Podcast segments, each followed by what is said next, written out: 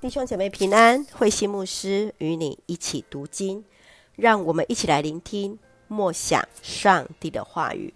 马太福音第八章一到二十二节，耶稣治好许多病人。马太福音第八章是一个紧迫而戏剧性来记录耶稣传福音、医治的服事事工。在第八章前半段当中，来记述了耶稣医治人肉体的软弱，他接近那麻风的病人，关心那社会的边缘人，关心着那非犹太人。他特别看见那罗马军官极大的信心，医治了他的仆人，他也医治自己的门徒彼得的岳母。以及其他被鬼附和生病的人。最后，他提醒要跟随主耶稣的人，当以上帝的事为念。让我们一起来看这段经文与默想。请我们一起来看第八章第三节。耶稣伸手摸他说：“我肯，你洁净吧。”他的麻风立刻消除，洁净了。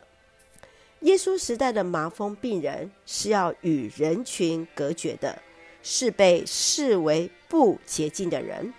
面对这位向耶稣祈求医治的患者，耶稣表达了愿意，并且主动去摸他，使他洁净了。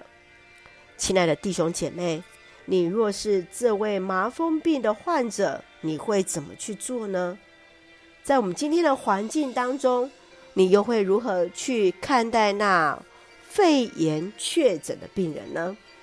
求主来帮助我们，不管是从麻风病人他的心，或者是从耶稣的心，我们都彼此来学习，一起来看马太福音第八章十三节作为我们的金句。回家去吧，照着你的信心给你成全，照着你的信心。给你成全，一起用这段经文来祷告。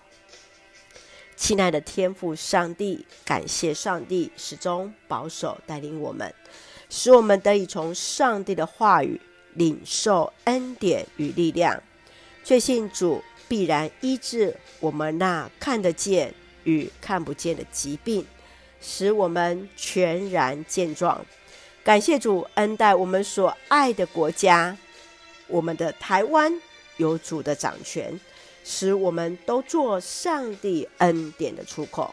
感谢祷告是奉靠主耶稣的圣名求，阿门。弟兄姐妹，愿上帝的平安与你同在，大家平安。